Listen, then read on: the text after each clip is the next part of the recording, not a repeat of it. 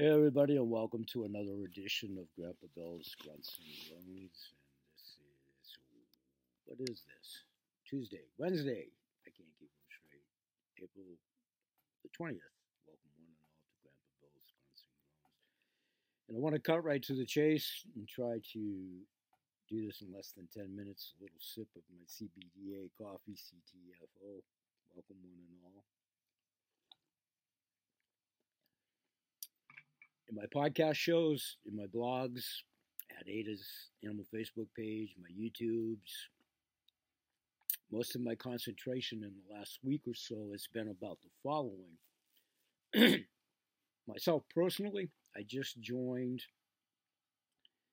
a membership to invest in gold and silver and precious metals and coin collectibles for myself, but also my granddaughter, Ada. And I talk a lot about them at the shows. This is my first one that I received complimentary, all inclusive, by joining the membership program. As you can see, Indian Head and turning this around, Buffalo Head. It's pretty weighty. I'll elaborate a, a more, more about it and its components. I want to show you another one. I took some still shots in the lighting, my camera, myself with my arthritis and hands. They probably didn't do so well. And with the lighting, I'm hopefully, let me see if I'm holding this up right. Hopefully, you guys and gals can see and discern the queen right there. I'm keeping this in the display case. And then in the back, it's actually an Australian kangaroo that plays to the theme of I also decided to buy state animal collectible coins. That's going to be commencing in May. And I'll elaborate about that program and that coin collection. And I also invested in a George Washington collectible coin in our history series of coins in this group that I've joined and that I'll be talking about. And for those of you that join my shows and those of you that are continuing to look for different money streams, I'll talk more about how this can be and is an opportunity to add to your income, which I'm also pursuing in passive and residual income to accompany my CTFO ventures. And, and these are two about face entities, but very much coming back to facilitate one another, and I'll elaborate on that more. But the investing for me at age 68, my career choices at age 68, I retired from my own sole proprietorship in 2019 that had been in business as a sole proprietor from 1995 when I left the corporate world by choice in 1995 because it was all BS and lies and malalignments and maltruths then getting progressively worse. Now, that's another part and parcel that I want to start to hone in here. Always remember that James Dean and I are rebels without a cause, if you will.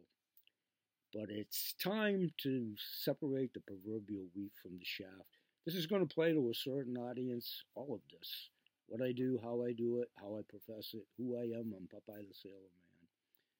Alternative thinker, alternative healthcare provider, certified home care giver, aspiring to accentuate in whatever amount of years I have left in enriching my very challenged brain, damaged brain, all of that, which is all good, to try to offset toxicity, poisoning that's latent in my body.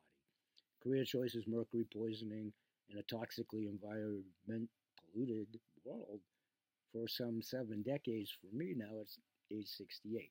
That's all well and good. It's not about me. I use myself as an example of things not to do, things to try to do differently, and I've been blessed to stay healthy for 40 plus years. We'll talk all about that at the shows. I want to encompass this investing as to what I'm going to do and I'm trying to do for myself, my wife Graham. Uh, we recently just got, as everybody does in life, got thrown some curveballs in life and progression of life. I'm not going to divulge too much more than that. We're good. We're dealing with it. We're moving on. And this is one way we're doing that for each other in old age and in semi retirement for me, full retirement for my wife, Kath Graham. But it's all about my son Jay and my family, but my immediate family, and it's about Ada, my granddaughter. I'm doing this pretty much channeled in for her future, what it might present. I just started to involve her in this. I've been involved in this coin element and precious metals for less than a week. So I'm asking for help spreading that word of any kind of interest level at whatever level. If you're looking for information to invest yourself or whatever, both factions now, CTFO, are based on membership at Wholesale Club. And so is this investment. If anybody's interested in doing so, I'm using my podcast show as a vehicle.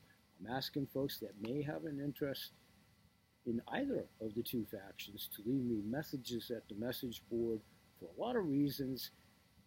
I'm engrossed in a lot of self study right now by choice, by choice, by choice. So I'm pretty well spread thin by choice. I still work in the private sector in a matter of moments. At this time of this taping, I'll be off to see the wizard at my semi retirement job that I've done for the last 16 years, very much part time, and I'm a Social Security recipient very much. We'll talk about that, and I have been talking about that at my podcast shows. So, health, wealth, we talk about food for the mind, the body, and the soul. One faction of the show is a little bit more ethereal. It is indeed about the mind, the body, and the soul who you are from within you and in the womb, the heart brain connection we talk about. All of that. Good, sound food choices and weight loss categories in the CTFO products, as well as animal products and the many diversified categories there to coincide with what are we going to do to hedge the devaluating dollar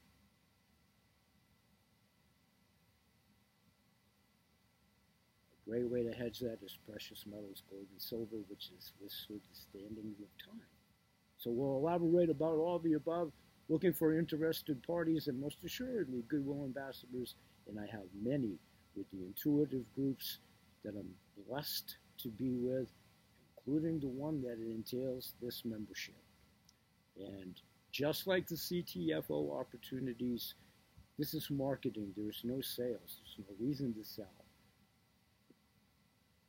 And I'll elaborate more about that. Those of you that are doing the training at CTFO and coming to the meetings or whatever, you can model that with this. It's a replication, it's the same thing.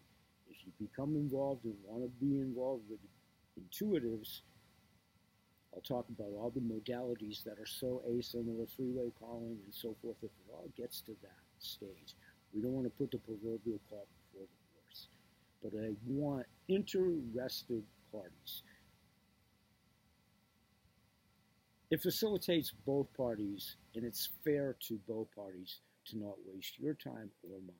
So I just throw it out there if you have a remote interest. What are your thoughts about silver, gold, precious metals? If you have any, and you want to maybe entertain viewing a video for less than 15 minutes, we take it from there. It may or may not be from you for you. I follow up with you if it gets to that point.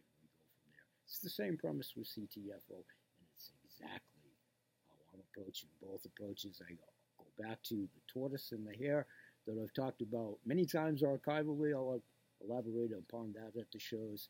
Going to do this in under 10 minutes. Peace, everybody. See you at the shows. And please do chime in, and hopefully it's an edification to put you in touch with digesting information you make an educated, educated decision. Peace. I'll see you in the blogs, vlogs, and at my shows. I appreciate your efforts and support, whether this materializes in team membership or not. If it's for you, it'll be awesome. Peace, everybody. Have a great day.